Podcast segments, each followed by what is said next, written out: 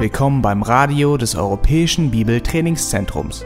Unser Anliegen ist, dass der folgende Vortrag Sie zum Dienst für unseren Herrn Jesus Christus ermutigt. Die folgende Botschaft von Pastor John MacArthur ist für die deutschen Zuhörer von Dieter Borchmann adaptiert worden. Diese Botschaft wird mit der Genehmigung von Grace to You im EBDC Radio gesendet.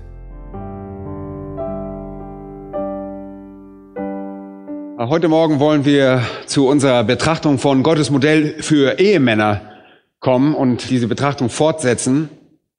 Wir reden momentan von Gottes Konzept für die Ehe und Familie. Wir sind noch nicht fertig damit. Wir werden noch über Kindererziehung reden. Wir werden über die Verantwortung von Kindern reden und wir werden sogar etwas Zeit haben, das Thema der Ehelosigkeit zu diskutieren, wie das zu Gottes perfekten Plan passt. Also bevor wir die Serie abschließen, werden wir noch eine Menge wichtiger Themen ansprechen. Aber für heute wenden wir uns der zweiten Botschaft über die Schriftstellen zu, die sich mit dem Ehemann befassen. Schlag bitte eure Bibeln bei Epheser Kapitel 5 auf. Ab Vers 25 finden wir dort Anweisungen für Ehemänner. Und wir alle diskutieren, wissen alle um die tragischen Auswirkungen der Frauenbewegung, über die so viel geschrieben und geredet wird. Und sie hat sich negativ auf Ehen ausgewirkt. Sie hat Familien zerstört und sie hat einzelne Frauen zerstört. Und sie hat Chaos auf gesellschaftlicher und moralischer Ebene angerichtet. Und es ist wichtig, dass die Menschen diese tragische Auswirkung des Feminismus begreifen. Das haben wir in dieser Serie bereits vor einigen Wochen getan. Der Feminismus ist eindeutig ein sündhafter und satanischer Angriff auf Gottes Konzept für das Wohlergehen der Menschheit. Aber wenn wir darüber reden, was bei den Frauen schiefgelaufen ist, wenn wir darüber reden, was an den Zielen der Frauenrechtlerin falsch ist, was bei den Frauen im Argen liegt, dürfen wir auch die Fehler der Männer nicht ignorieren. Ihr Versagen, Gott zu folgen und ihrer Verantwortung nachzukommen, wie Gott das bestimmt hat, ist genauso fatal. Sie haben ihre Männlichkeit und die Rolle verdreht, die Gott für sie vorgesehen hat. Das steht außer Frage. Wenn die Dinge in einer Sportmannschaft zum Beispiel schieflaufen, dann wird der Trainer gefeuert. Er ist der Leiter und er ist für den Erfolg verantwortlich. Wenn die Gewinne in einem Unternehmen stark zurückgehen, dann wird normalerweise der Geschäftsführer gefeuert.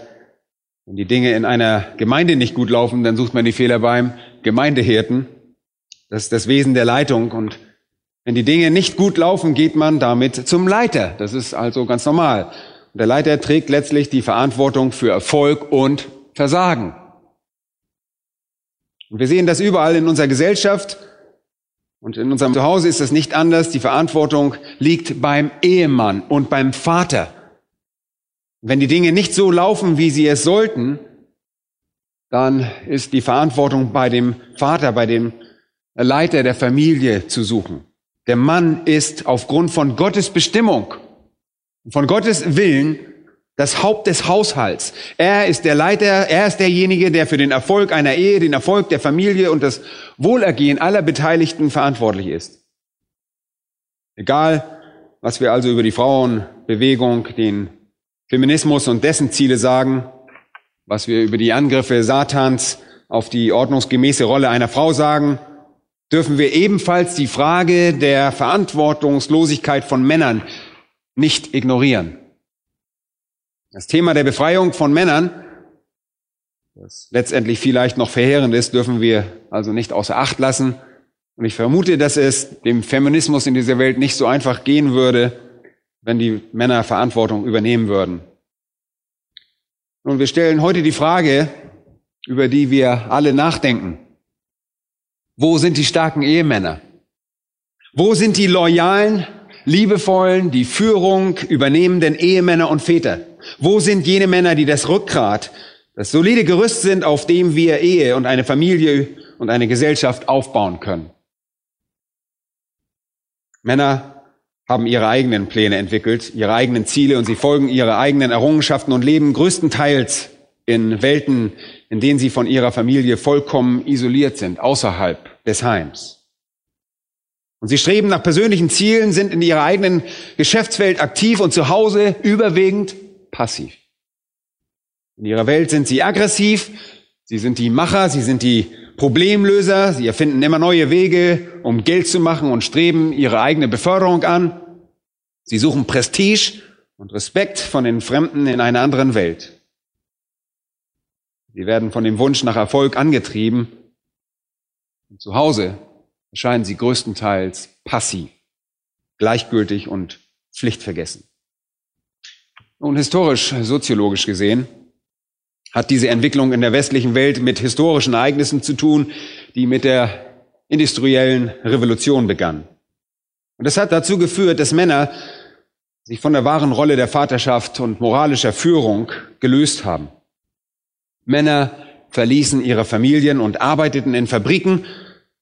Und durch den Anreiz der materialistischen Verlockungen, wie die industrielle Revolution mit sich brachte, selbst die aktivsten Glieder der Gemeinde, Männer, die sonst über Theologie nachsannen, fanden sich jetzt in Wirtshäusern wieder, wo sie über Geschäftspraktiken diskutierten.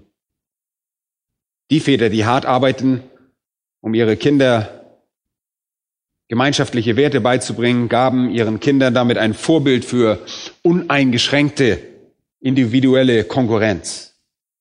Männer, die ihren Kindern Respekt und Gehorsam für göttliche Autorität beibrachten, handelten plötzlich so, als sei Unabhängigkeit eine erstrebenswerte Tugend.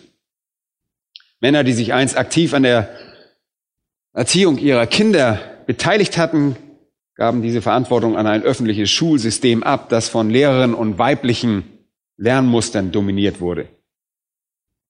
Gesellschaftliche Reform, bei dem plötzlich Frauenarbeit im Mittelpunkt stand, war unausweichlich das Resultat.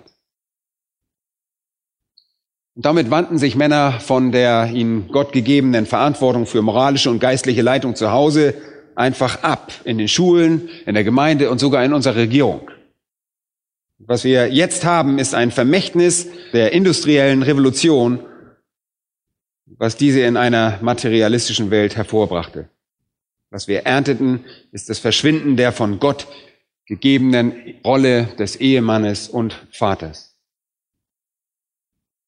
Und dabei geschah das alles.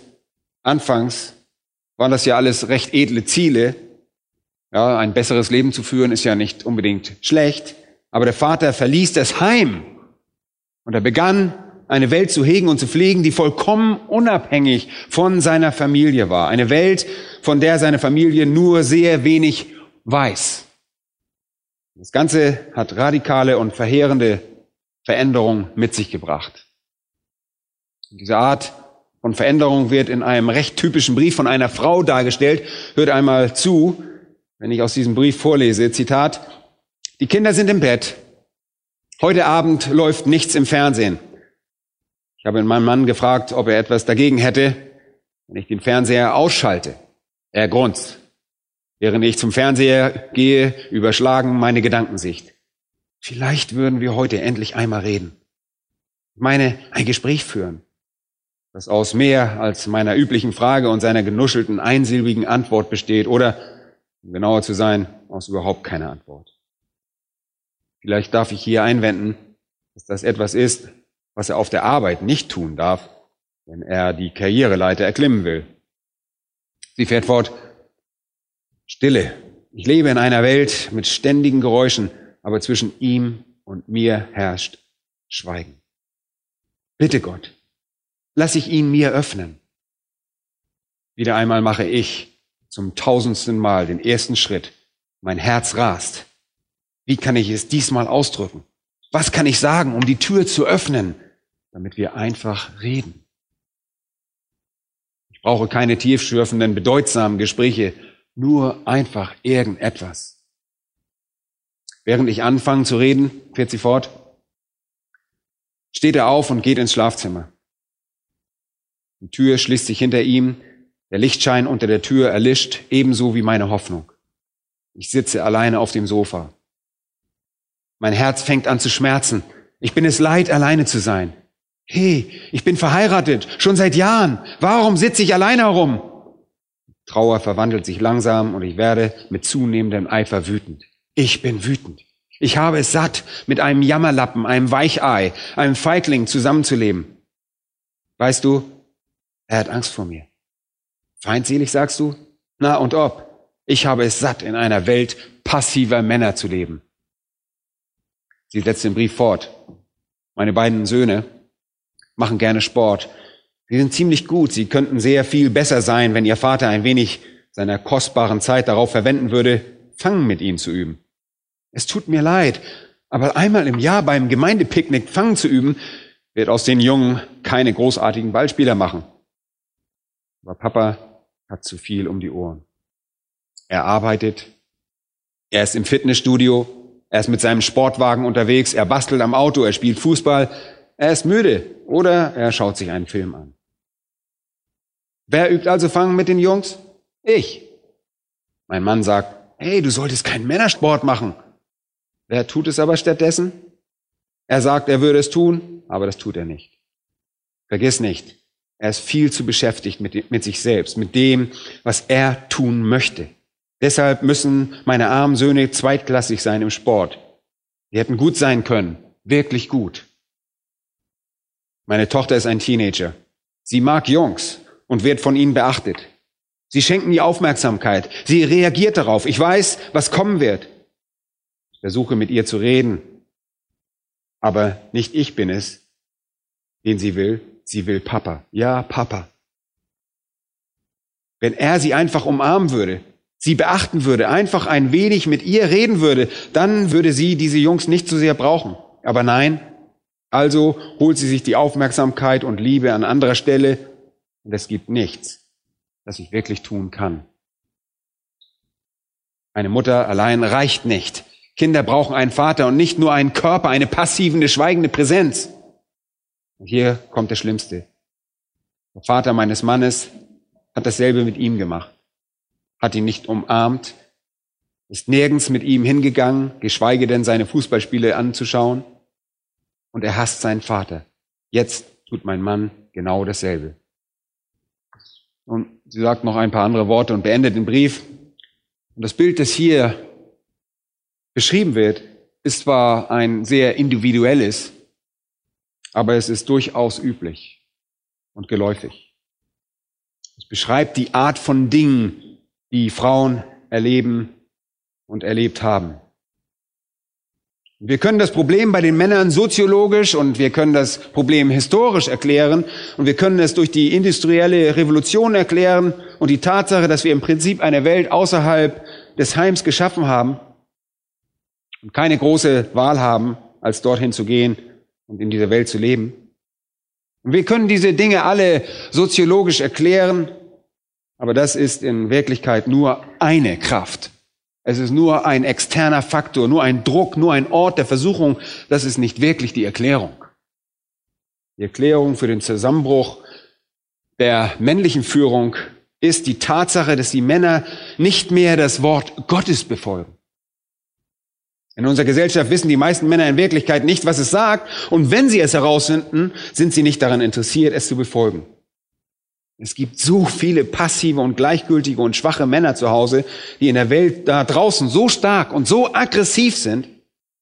Aber wenn es um ihre Familien geht, haben sie ihre Verantwortung an ihre Frauen übergeben, haben sie ihren Charakter und eigentlich ihre Männlichkeit aufgegeben. Und sie haben ihre Führung aufgegeben. Und deshalb entspricht ihre Ehe nicht dem Ideal, ebenso wie die Familie. Und deshalb kann man nur Chaos erwarten. Aber wo können wir beginnen? Wo können wir die Scherben kitten? Für christlich gläubige Männer ist es an dieser Stelle, wo wir beginnen müssen. Um ein Mann zu sein, der Gottes Vorstellung entspricht, müsst ihr eure Verantwortung für das physische, emotionale und geistliche Wohlergehen eurer Frau und eurer Familie begreifen und in den Griff bekommen. Damit beginnt ihr. Moralisch, und geistliche Leiterschaft ebenso wie emotionale und physische Sicherheit, Kraft und Schutz, lebenslange Versorgung und Unterstützung. Das ist es, worum es bei männlicher Leiterschaft ankommt. Es ist nicht etwas Mystisches, sondern das ist etwas sehr Praktisches. Wenn wir Männer je wieder dazu bewegen wollen, die Führung zu übernehmen, dann muss das zu Hause beginnen.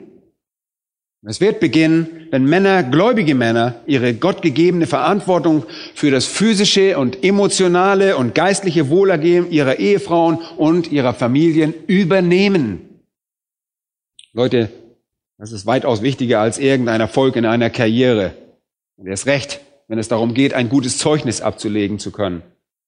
Es ist weitaus wichtiger, dass ihr die einzigartige Rolle ihr als Mann habt, zuallererst zu Hause ausdrückt. Und, und damit gehen wir zum Text zurück. Wenn wir von Männern reden, die vom Geist erfüllt sind, wenn wir von Männern reden, die gottesfürchtige Männer in ihrem eigenen Heim sind, beginnen wir in Vers 25 mit den Worten, ihr Männer liebt eure Frauen. Das ist der Anfang und der Ausgangspunkt. Vers 28, ebenso sind die Männer verpflichtet, ihre eigenen Frauen zu lieben, wie ihre eigenen Leiber. Kolosser 3 wird in Vers 19 hinzugefügt, ihr Männer liebt eure Frauen und seid nicht bitter gegen sie. Liebt sie. Ohne dass sich Enttäuschung, Frustration oder Verbitterung damit vermischen. Und das Schlüsselwort lautet hier liebt und wird in den Versen 25 bis 33 sechsmal verwendet. Diese erste Aussage enthält die Verantwortung der Männer auf dieser Welt, ihre Frauen zu lieben. Wenn weiter nichts gesagt werden würde, könnten wir in tausend verschiedenen Richtungen driften und versuchen herauszufinden, was das bedeutet. Und wir sehen, wie in unserer Gesellschaft endlose Lieder darüber geschrieben werden, was Liebe ist, während die Menschen versuchen, das herauszufinden. Letztlich wird es immer als Gefühl dargestellt, in der Regel wird Liebe als Gefühl dargestellt, die zu irgendeinem irrationalen Verhalten führt. Die Liebe kommt und geht mit Höhen und Tiefen und mal stärker, mal schwächer. Und die Liedermacher kämpfen mit Millionen von Texten, um herauszufinden, was Liebe ist. Aber wir müssen nicht darum kämpfen. Er steht genau an dieser Textstelle. Ihr Männer liebt eure Frauen. Und dann macht der Apostel Paulus sehr deutlich, wie diese Liebe aussehen sollen. Achtet einmal auf Vers 25. Gleich wie auch der Christus die Gemeinde geliebt hat. Die Liebe Christi für die Gemeinde ist das Vorbild dafür, wie ein Ehemann seine Frau lieben soll. Die Liebe Christi für die Gemeinde stellt das Vorbild dar. Ich möchte euch noch einmal zu 1. Petrus Kapitel 3 und Vers 7 führen oder beziehungsweise einfach nur daran erinnern, weil dieser Text so tiefgründig ist. In 1. Petrus 3, 7 sehen wir ein Gebot für die Ehemänner. Da heißt es, ihr Männer sollt gleichermaßen einsichtig mit eurer Frau als dem schwächeren Gefäß zusammenleben und ihr Ehre erweisen, weil ihr ja gemeinsam Erben der Gnade des Lebens seid, damit eure Gebete nicht verhindert werden. Das beschreibt eine sehr wichtige Dimension der Liebe. Eure Liebe bedeutet, verständnisvoll mit eurer Frau zusammenzuleben. Versteht sie. Und das bedeutet, seid rücksichtsvoll. Herrscht nicht auf grobe Weise über sie. Barmherziges, respektvolles Verständnis. Ihr sollt Gottes Plan und Ziel für die Ehe verstehen. Ihr sollt die Bedürfnisse, die Wünsche, die Sehnsüchte, Frustration eurer Frau verstehen. Ihr sollt ihre Schwächen und ihre Stärken verstehen. Ihr sollt verstehen, wie ihr Gott wohlgefallen könnt, indem ihr sie als Christin ehrt, als gemeinsame Erbin der Gnade des Lebens. wenn ihr das tut, erwartet euch eine große Belohnung, denn dann werden eure Gebete nicht verhindert.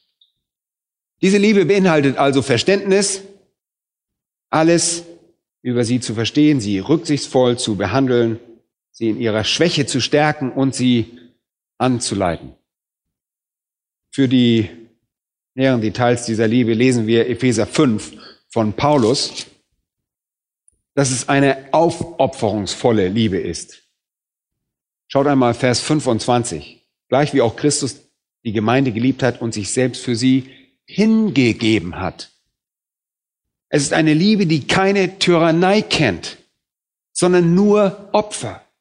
Es ist eine Liebe, die sich nicht selbst erhebt, sondern die sich demütigt, wie wir anhand der großen Selbstopferung Jesu Christi für unwürdige Sünder gesehen haben, die seine auserwählte Braut sind.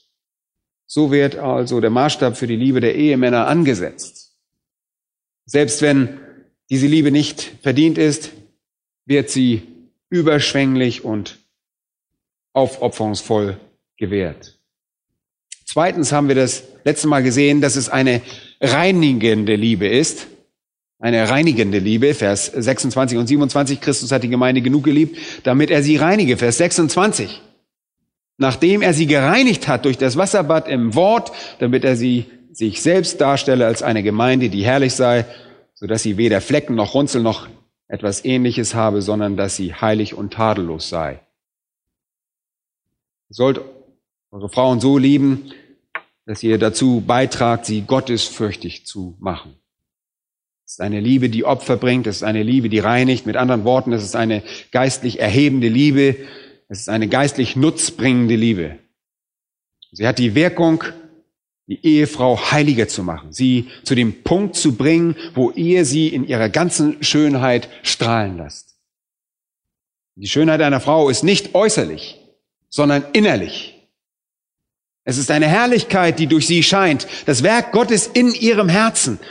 Der Mensch blickt auf das Äußere, aber was? Der Herr blickt das Herz an. Die Bibel sagt, Frauen, sorgt euch nicht darum, euer Äußeres zu schmücken. Schmückt stattdessen euer Herz. Männer, es ist eure Verantwortung, euch aufzuopfern, um ihre Bedürfnisse zu erfüllen. Es ist eure Verantwortung sie zu stetig zunehmender Tugend zu führen. Euer Ziel besteht darin, euer eigenes Leben für sie aufzugeben und sie zu Gottesfurcht und zu Tugend zu führen, damit sie heilig und makellos sei, so wie Christus seine Gemeinde leiten will. Drittens, es ist eine fürsorgliche Liebe. Es ist eine fürsorgliche Liebe. Vers 28 ebenso sind die Männer verpflichtet, ihre eigenen Frauen zu lieben, wie ihre eigenen Leiber. Wer seine Frau liebt, der liebt sich selbst. Was bedeutet es, seine Frau so zu lieben wie den eigenen Leib? Und es ist ein relativ einfaches Konzept. Wir kümmern uns immer um unseren eigenen Leib. Wir pflegen ihn. Wenn unser Körper krank ist, was machen wir dann? Legen wir ihn ins Bett, damit er sich erholen kann. Wenn er hungrig ist, dann füttern wir ihn. Wenn wir durstig sind, dann geben wir ihm was zu trinken. Wenn er ungepflegt ist, reinigen wir ihn. Wir kümmern uns darum. Mit Nahrung, mit Kleidung, mit Trost, was auch immer. Und das ist der Kern dieser Sache. Hier geht es darum, die Aufmerksamkeit auf Bedürfnisse zu lenken, die gestillt werden müssen. Sich darum zu kümmern, dass jedes Bedürfnis mit großem Eifer, mit Schnelligkeit und großer Hingabe erfüllt wird. Wir werden dazu aufgerufen, unsere Frauen mit derselben Fürsorge zu behandeln, die wir uns selbst angedeihen lassen. Achtet einmal auf den so wichtigen Vergleich in Vers 31. Vers 31, deshalb. Das Zitat geht offensichtlich aus 1. Mose 2 zurück. Deshalb wird ein Mann seinen Vater und seine Mutter verlassen und seiner Frau anhängen und die zwei werden ein Fleisch sein. Ich führe das jetzt nur an dieser Stelle an, weil ich hier das auf einen einzigen Punkt reduzieren möchte. Als ihr geheiratet habt, wurdet ihr eins, wurdet ein Fleisch.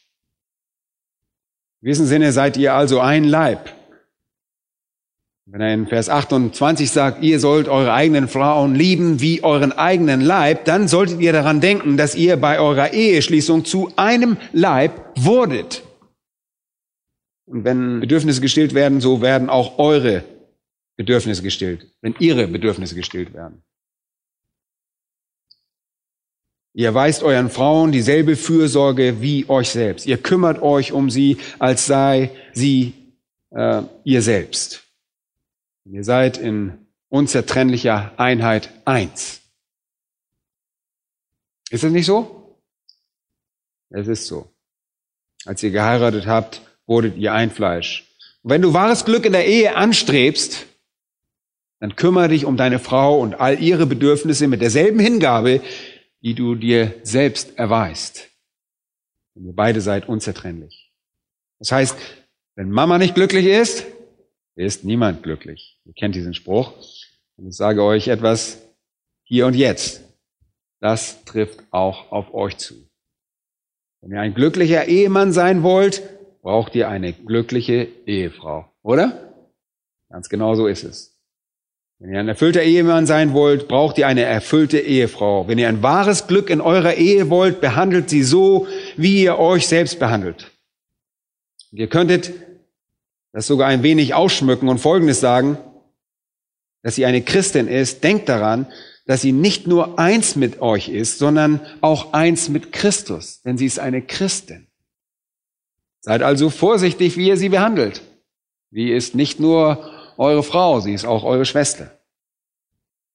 Denkt an Matthäus 18.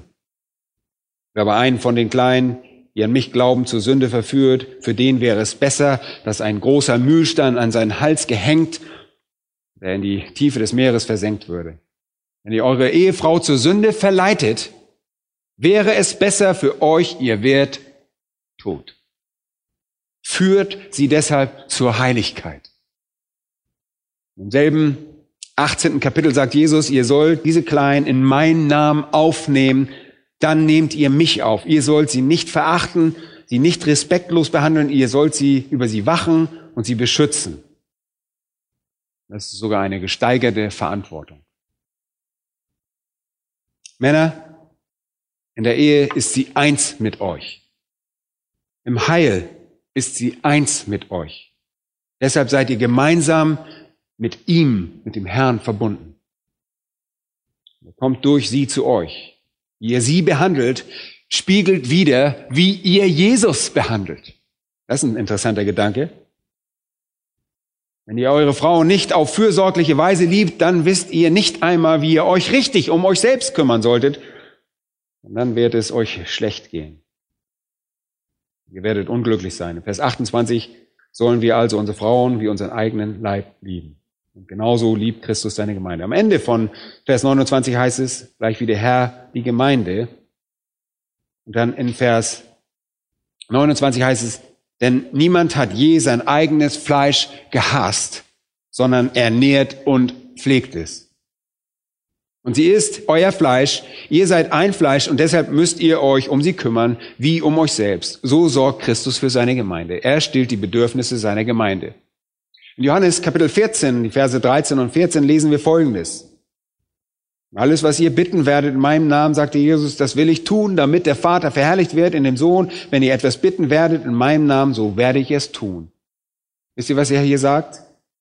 Er sagt seinen Anhängern, ich werde eure Bedürfnisse stellen.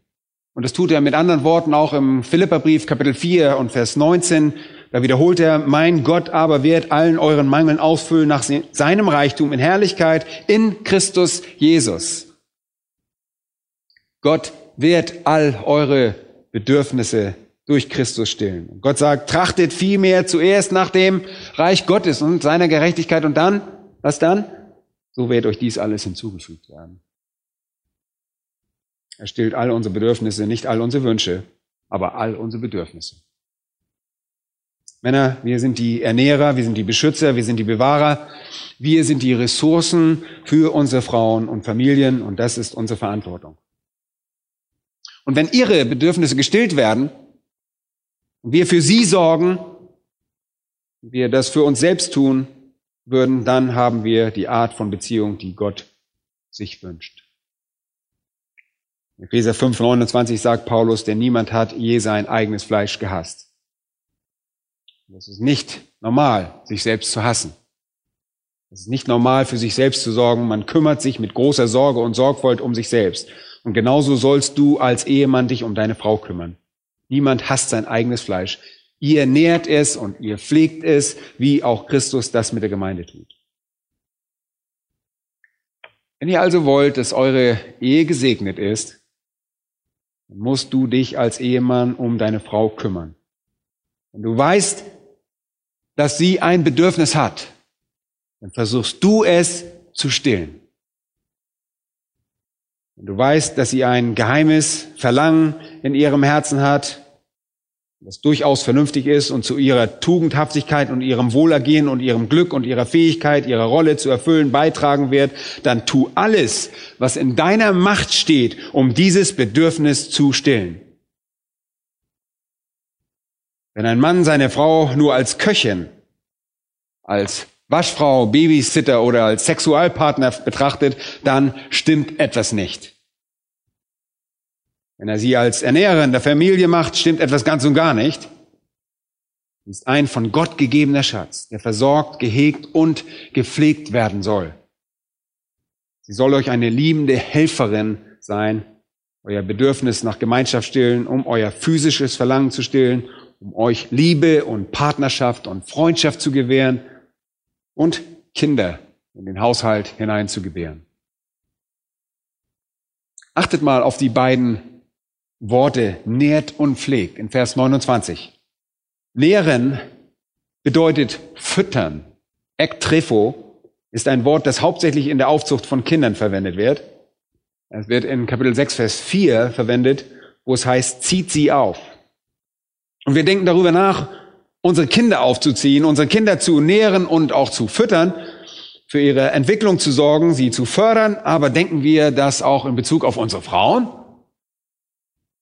Die meisten Männer lassen diese Verantwortung einfach außer Acht. Sie betrachten die Frau als für die Kinder verantwortlich und stürmen ansonsten einfach in ihre eigene Welt. Wir sind dafür verantwortlich.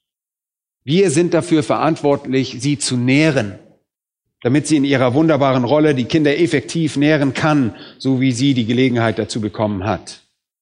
Und das Wort pflegen ist ein wunderbares Wort und hat etwas mit Körperwärme erwärmen zu tun. Und es wird mancher mit schmelzen übersetzt. Es bedeutet weich zu machen. Es wird für eine Vogelmutter verwendet, die alle kleinen Vogelbabys versammelt und sie behaglich und warm unter ihre Federn verbirgt. Es bedeutet, ein Nest zu bieten, Wärme, Sicherheit und Schutz, sie zu einem sanftmütigen und stillen Geist zu erweichen, sie zu unterstützen, für sie zu sorgen.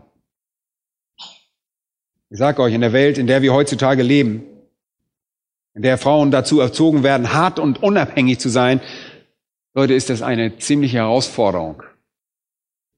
Es fordert einen starken Mann und ein gewaltiges Maß an geistlicher Führung, um eine Frau zu erweichen um eine Frau zu erwärmen, um sie zu einem sanftmütigen und stillen Geist zu schmelzen, um ihr ein Nest und Sicherheit und Stärke und Wärme zu bieten. Nicht sie ist die Nährende. Nicht sie ist die Ernährerin. Das ist eure Aufgabe als Ehemänner. Das ist die Verantwortung des Mannes. Und wenn ein Mann das nicht tut, so hat er laut 1. Timotheus 5, Vers 8 den Glauben verleugnet und ist schlimmer als ein Ungläubiger. Und in der gesamten Schrift ist der Mann immer der Ernährer, ebenso wie Christus der Ernährer für seine Gemeinde ist. Das ist der Schlüssel. Wir bringen nichts da. Die Gemeinde bringt nichts da. Wir empfangen einfach die Vorsorge, den Schutz, die Bewahrung und die Fürsorge Christi, sein Hegen und sein Pflegen. Sie kommen zu uns. Und das ist es in gewisser Weise, was sehr einseitig ist. Männer sollen das in ihrem Heim einseitig, sie sollen das darbringen. Und ihr sagt es vielleicht nun, dann müsste ich ja meine Karriere aufopfern. Hey, wie soll ich das schaffen? Das zu tun. Leute, dann opfert eure Karriere. Vielleicht könnt ihr die Karriere leider nicht so schnell hochsteigen und erklimmen, wie ihr das gern tätet, aber letzten Endes werdet ihr durch den Segen zu Hause so reich belohnt werden, dass jedes Opfer wert sein wird. Christus gibt uns alles, um uns zu ernähren, zu erwärmen und uns Sicherheit zu bieten. Und das sollten auch wir tun. Und denkt einmal kurz an den Fluch in 1. Mose 3 zurück. Die Frau wurde verflucht, unter Schmerzen zu gebären, und der Mann wurde dazu verflucht, mühsam den Lebensunterhalt zu verdienen. Der Mann sündigte und der Boden wurde verflucht und er sollte seine Frau und seine Familie im Schweiße seines Angesichts ernähren. Das war der Fluch, dass der Boden seine Frucht nicht leicht hervorbringen würde. Der Mann sollte künftig schwer arbeiten müssen, um Nahrung zu ernten. Und die Frau sollte Schmerzen bei der Geburt erleben und mit ihrem Wunsch kämpfen müssen, die Führung und die Kontrolle zu übernehmen, statt sich unterzuordnen. Das ist wirklich faszinierend, denn der Fluch war direkt auf die spezifische Verantwortung, die Gott dem Mann und der Frau gab, zugeschnitten. Die spezifische Verantwortung des Mannes bestand darin, der Ernährer zu sein. Und genau dort traf ihn der Fluch. Denn er sollte schwierig werden. Sollte wirklich schwierig werden, die, die Familie zu ernähren.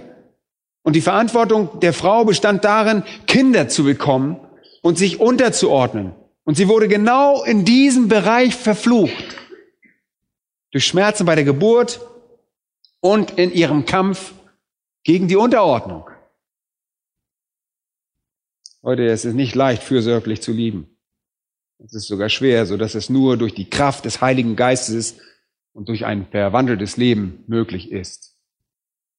Der Ehemann soll sich also um seine Frau kümmern, wie Christus sich um die Gemeinde kümmert.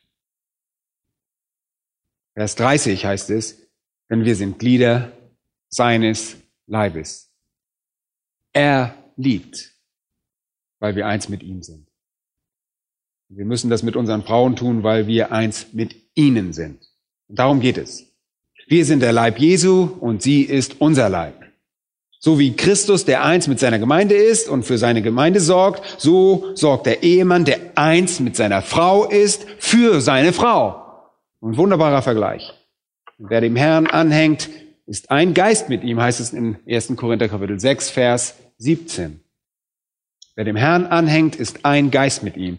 Und er sorgt für uns, weil er, wir eins mit ihm sind. Und dieses Bild beschreibt, wie wir für unsere Frauen sorgen sollen weil sie eins mit uns sind. Leute, ich möchte euch etwas sagen. Leute, die dagegen verstoßen, Männer, wenn ihr das nicht tut, begeht ihr gewissermaßen eine Art von geistlichem Selbstmord, ja. Das ist ein Selbstmord. Denn sobald ihr einmal mit dieser Frau verheiratet seid, seid ihr ein Fleisch. Und wenn diese Ehe zerstört wird, wird etwas in euch zerstört. Oh, es ist wohl verzeihlich, aber es ist irreparabel. Die Gnade Gottes ist erstaunlich, sie bringt volle Vergebung für all unsere Fehler, aber die Scherben können nicht unbedingt wieder gekittet werden. Leute, die Narben werden immer da sein. Männer, euer Vorbild dafür, wie ihr eure Frauen lieben sollt, ist die Liebe Christi für seine Gemeinde. Wie Christus wie liebt Christus seine Gemeinde?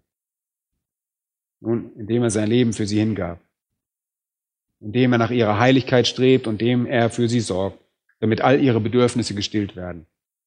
Es ist eine aufopferungsvolle, reinigende und fürsorgliche Liebe. Und viertens ist es eine unzerbrechliche Liebe. Es ist eine unzerbrechliche Liebe, Vers 31. Deshalb, und hier folgt ein Zitat aus 1. Mose, sagte schon 2, 24, das von unserem Herrn auch in Matthäus 19, 5 zitiert wird. Hier folgt also ein Zitat aus 1. Mose. Und das war die ursprüngliche Absicht Gottes vor dem Fall. Deshalb wird ein Mann seinen Vater und seine Mutter verlassen und seiner Frau anhängen. Und die zwei werden ein Fleisch sein. Hier kommen ein Mann und eine Frau zusammen und verlassen ihre Familien.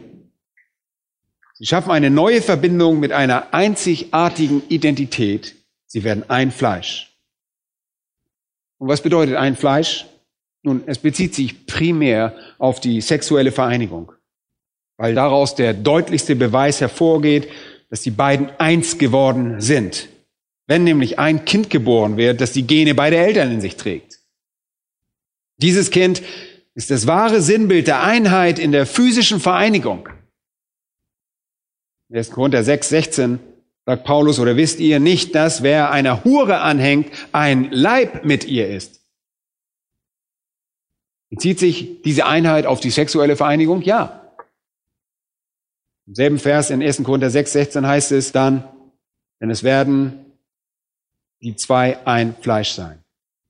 In der physischen Beziehung werdet ihr ein Fleisch. Dort teilt ihr euer Leben miteinander. Wenn der Mann und die Frau ihr Leben in dieser intimen physischen Beziehung miteinander teilen, ist das ein Fleisch. Selbst ein Mann, der mit einer Hure zusammenkommt, wird ein Fleisch mit ihr. Das ist nicht irgendeine mystische eheliche Gemeinschaft. Es ist nicht irgendeine geistlich-emotionale Vereinigung. Es ist eine Vereinigung, die zuallererst auf physischer Ebene stattfindet. Natürlich geht es darüber hinaus. Sie umfasst alles in unserem Leben, sämtliche Emotionen, was auch immer noch daran beteiligt ist. Sie wird einzigartig und persönlich, aber sie beginnt mit der physischen Beziehung. In Epheser sehen wir also wieder, wie Gottes Plan ursprünglich im ersten Buch Mose aussah. Ein Mann und eine Frau verlassen jeweils ihre Familie und kommen zusammen, sie hängen einander an und gehen eine physische Vereinigung ein. Werden ein Fleisch und sie hängen einander an. Diese Einheit ist intim, einzigartig und persönlich. Diese Einheit ist besonders und die Identität des Einzelnen geht verloren. Die Identität des Einzelnen geht verloren und ihr werdet wirklich zu einem neuen Menschen vermischt mit eurem Lebenspartner. Heißt das, was nun Gott zusammengefügt hat, das soll der Mensch nicht scheiden. Leute, deshalb hasst Gott Ehescheidung. Weil Scheidung diese unzertrennliche, unteilbare Beziehung zertrennt. Gerade einmal das Wort verlassen in Vers 31. Das ist ein sehr intensives Wort. Es ist ein weiteres Wort mit einer Präposition davor. Ein Verhältniswort, katalepo. Es bedeutet hinter sich lassen aufgeben, buchstäblich weggehen.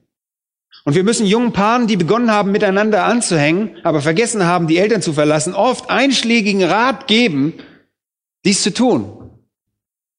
Ich habe erst vor ein paar Wochen einen Anruf bekommen, wo ich jemanden Rat geben musste und sagen musste, hey, sucht die Distanz von euren Eltern in eurem eigenen Haus. Das Wort anhängen, proskolao, Bedeutet an etwas festkleben. Ihr kommt zusammen, um aneinander festzukleben. Eine Einheit durch physische Vereinigung, die, ein, die eine Einheit der Gedanken und Ziele und Gesinnung des Herzens, der Gefühle beinhaltet. Wie geht diese engste, großartigste, intimste, persönlichste Beziehung ein? Sie ist privat. Wenn ihr all diese Dinge unverhohlen zur Schau stellt, dann degradiert ihr sie.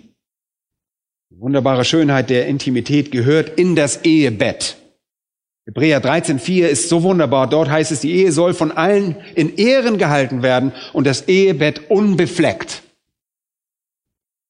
Ihr könnt das auch im Indikativ übersetzen. Das Ehebett ist unbefleckt, aber Gott wird die Unzüchtigen und Ehebrecher richten, heißt es dort. Gibt etwas Wunderbares in Bezug auf das Ehebett diese Vereinigung etwas Persönliches und Intimes und Privates und Großartiges, wenn zwei Menschen in einer Beziehung zusammenkommen, die an und für sich Gottes perfekte und private und besondere Vereinigung ist, die sie miteinander teilen. Es ist eine unzertrennliche Vereinigung. Deshalb verurteilt die Schrift Scheidung. Deshalb heißt es in Maleachi, denn ich hasse die Ehescheidung, spricht der Herr, Malachi 2, Vers 16. Gott hasst alles, was diese Vereinigung auflöst.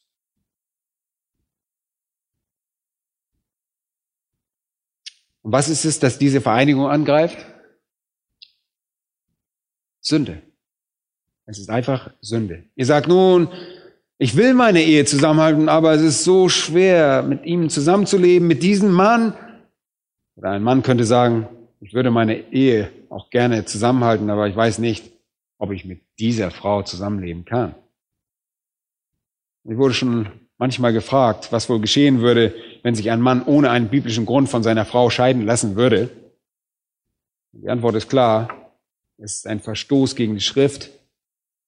Gott wird es niemals segnen. man kann davon ausgehen, dass Gott solche Männer dafür züchtigen wird, und zwar ernsthaft. Es ist dabei sehr traurig zu sehen, dass sie an einem Punkt angekommen sind, an dem sie in ihrem Leben so sündhaft sind, dass sie selbst diese Schuld tragen und dieser Frau absagen wollen. dass ihm das lieber ist, die Zucht Gottes zu ertragen, als mit einem Partner zusammenzuleben. Leute, Sie haben vielleicht verlernt, wie man vergibt oder es nie gelernt. Es braucht nicht viel, um diesen Punkt zu kommen. Nur ein ständiges Verhaltensmuster von Unversöhnlichkeit, das immer mehr zunimmt. Einfach immer mehr zunimmt und man nicht vergibt. Aber wie viele Male vergibt der Herr euch? Immer und immer wieder. Stimmt's? Seine Liebe ist unveränderlich und seine Liebe schwankt niemals und ihr seid immer noch eine auserwählte Braut und er wird euch immer noch zur Herrlichkeit führen. Wie viele Male sollen wir einander vergeben? Matthäus 18, wie viele Male? Siebenmal? Nein, Jesus sagt 70 Mal, siebenmal. Du sollst deine Frau also mit einer aufopferungsvollen Liebe lieben. Und das heißt ihr immer wieder vergeben. Du sollst sie mit reinigender Liebe lieben. Du sollst sie mit fürsorglicher Liebe lieben die sie nährt und pflegt und du sollst deine Frau mit einer unzerbrechlichen Liebe einfach immer wieder vergibt und vergibt und vergibt lieben. Kann ein Mann seine Frau deshalb wegschicken, sie einfach verlassen? Nun, ich kann euch diese Frage mit einer Gegenfrage sehr einfach beantworten. Kann Christus seine Gemeinde wegschicken, sie verlassen? Leute, die Antwort ist wohl sehr klar. In diesem Punkt möchte ich vor allen Dingen junge Menschen warnen. Trefft eure Wahl sorgfältig. Sie ist für das Leben. Trefft eure Wahl weise. Sie ist fürs Leben. Macht euch das nervös? Und das sollte es. Wenn ihr fragt, wo liegt der Schlüssel zu einer weisen Entscheidung für euren Partner, dann schaut euch den Text an. Das ist ganz einfach. Da heißt es, Ihr müsst vom Geist erfüllt sein und auf Gottes fürchtige Weise wandeln, damit eure Gedanken im Einklang mit dem Willen Gottes sind. Leute, deshalb fragen wir junge Paare, die heiraten wollen und zu Gesprächen zur Vorbereitung für die Ehe zu uns kommen, als allererstes, ob sie bereits physisch geworden sind. Wenn das der Fall ist, dann befinden sie sich in einem sündhaften Zustand und Menschen in einem sündhaften Zustand können den Willen Gottes nicht feststellen. Ihr müsst euch also absondern und ein gottesfürchtiges Leben führen, damit ihr die Gedankengänge des Geistes verstehen könnt und der Wille Gottes durch euer Leben ausgedrückt werden kann. Dann werdet ihr es wissen. Aber macht euch keine Sorgen darum, den richtigen Partner zu finden. Sorgt vielmehr dafür, dass ihr der richtige Mensch seid. Und wenn ihr der richtige Mensch seid, dann wird der Partner, den Gott für euch vorgesehen hat, euch erkennen und ihr ihn. Wonach solltet ihr als Unverheiratet also Ausschau halten, wenn ihr wisst, dass die Ehe fürs Leben ist? Erstens, sucht euch jemanden, der einen guten Ruf hat. Sprüche 22, Vers 1 heißt es, ein guter Name ist wertvoller als großer Reichtum. Findet etwas über den Ruf dieses Menschen heraus. Ein guter Name ist wertvoller als großer Reichtum. Zweitens, Anmut ist betrügerisch, sagt die Schrift, und Schönheit vergeht. Aber eine Frau, die den Herrn fürchtet, die wird gelobt werden. Leute, sucht euch eine Frau oder einen Mann, die oder der den Herrn anbetet. Achtet auf ihren Ruf und auf ein anbetendes Herz. Hört auf ihre Worte, denn wovon das Herz voll ist, davon redet der Mund. Männer, wie sehen die Gespräche dieser Frau aus? Welche Gespräche führt sie? Ihr könnt euch ansehen, welche Freunde sie hat. Mit welchen Menschen umgibt sie sich? Sind es oberflächliche Menschen? Tiefgründige, gottesfürchtige Menschen? In 1. Korinther 15, 33 heißt es, schlechter Umgang verdirbt gute Sitten. Männer achtet auf ihre Kleidung. Kleidung? Habe ich das richtig gehört? Wirklich? Absolut. Warum? Gottesfürchtige Frauen sind weniger um den äußerlichen Schmuck ihres Leibes besorgt als ihren inneren Schmuck. Wenn diese Frauen Aufmerksamkeit auf sich lenken, dann lenken sie sie auf ihre Tugendhaftigkeit, okay? Und nicht auf das Äußere. Ja, der Liebe in unserem Text ist aufopferungsvoll, sie ist reinigend, sie ist fürsorglich und unzerbrechlich. Und ich möchte euch jetzt noch das Motiv dieser Liebe geben. Was sollte uns motivieren, so zu lieben? Vers 32, da heißt es, dieses Geheimnis ist groß, ich aber deute es auf Christus und die Gemeinde. Warum sollte ich meine Frau auf diese Art und Weise lieben? Warum sollte ich aufopfernd lieben? Warum sollte ich sie dem Ausmaß lieben, dass sie zur Heiligkeit führe, dass ich sie versorge? Warum sollte ich sie mit einer unzertrennlichen Liebe lieben? Warum all das? Das Motiv ist die Heiligkeit der Ehe. Das ist die Heiligkeit der Ehe. Und darum geht es. Die Ehe ist nicht nur ein Bund, sie ist ein Geheimnis. Eine Ehe unter Christen ist ein Bild, und ich betone, ein, eine Ehe unter Christen ist ein Bild von Christus und seiner Gemeinde. Das Geheimnis ist groß und ihr müsst die Ehe mit Ehrfurcht und Respekt behandeln, denn die Ehe ist ein heiliges Symbol der Beziehung Christi zu seiner Gemeinde. Wir stellen mit der Ehe diese heilige Beziehung Christi zu seiner Gemeinde dar. Das ist sehr wichtig und sollte uns alle motivieren, entsprechend zu lieben. Dann noch ein letztes Wort, Vers 33 enthält einen Rückblick auf alles. Doch auch ihr, jeder von euch, liebe seine Frau so wie sich selbst. Die Frau aber erweise dem Mann Ehrfurcht. Es ist nicht schwer zu verstehen, aber ihr könnt dieser Anforderung nicht gerecht werden, wenn ihr nicht mit dem Geist erfüllt seid.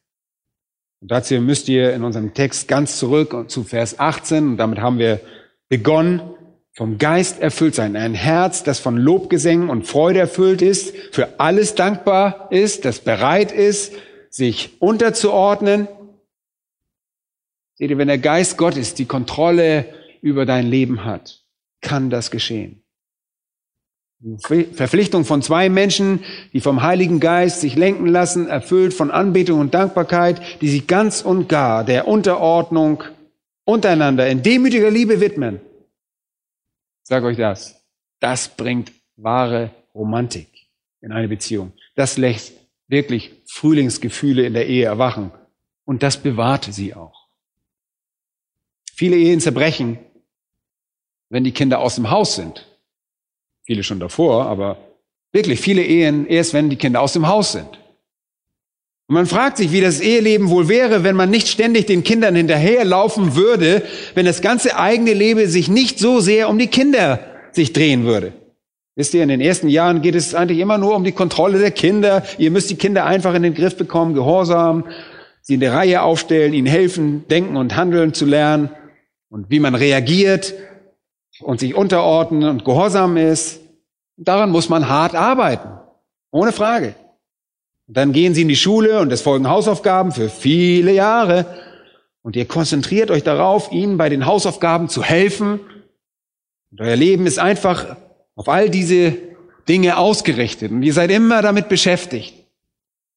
Und dann gibt es Fußballspiele oder was auch immer, Klavierunterricht. Und dann müsst ihr irgendwo hingehen und Kleidung für all diese Kinder kaufen. Und so geht es immer weiter. Wisst ihr, das, euer ganzes Leben dreht sich um Kinder. Und dann kommt das Alter, in dem sie Freunde haben. Und die kommen zu euch nach Hause. Jetzt müsst ihr auch noch all diese Freunde unter die Lupe nehmen und sagen, weißt du, ich glaube, dass dieser Freund nicht wirklich der Freund ist, der für dich geeignet ist. Und die Energie, die ihr allein dafür braucht, um all diese Dinge zu koordinieren, ist enorm. Euer ganzes Leben dreht sich einfach um all diese Kinder. Dann kommen sie, die Kinder, in ein Alter, in dem sie beginnen, über ernste Beziehungen nachzudenken. Oh boy, das ist wirklich ernst.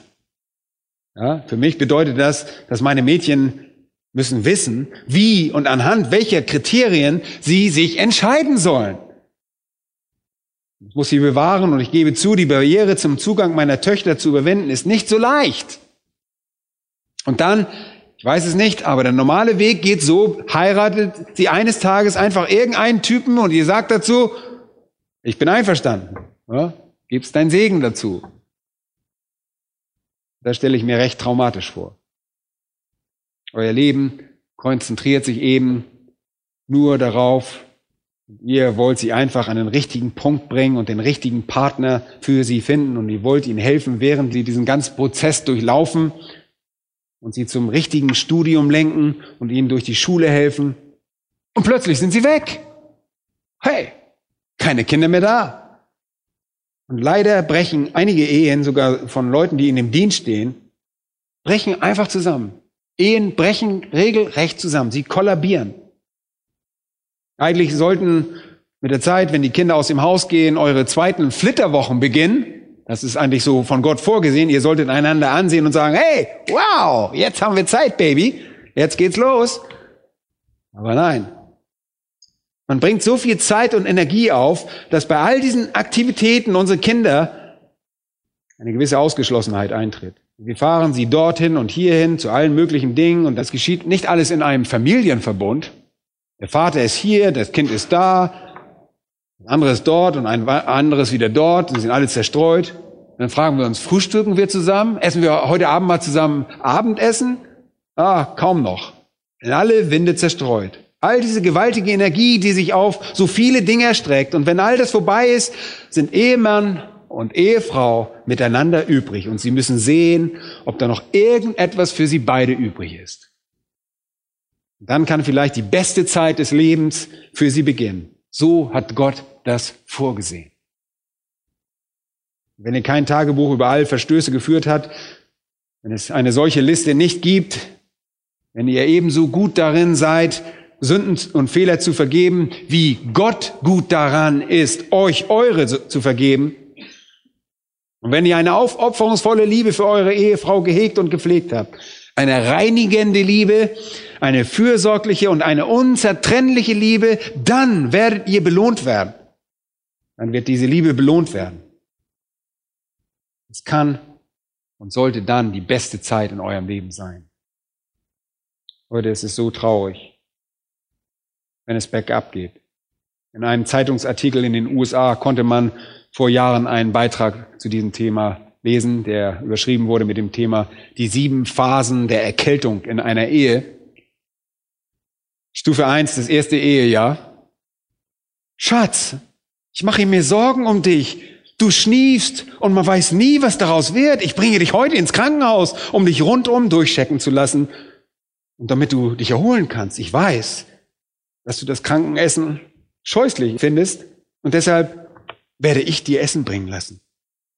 Und ich habe bereits alle Vorkehrungen mit dem Chef getroffen, mit dem Koch. Zweites Jahr. Hör mal, Schatz, dein Husten hört sich nicht gut an. Ich habe Dr. Schutz angerufen, damit er schnell rüberkommt. Jetzt sei bitte ein gutes Mädchen und leg dich ins Bett, okay? Drittes Jahr. Vielleicht solltest du dich lieber hinlegen, Schatz.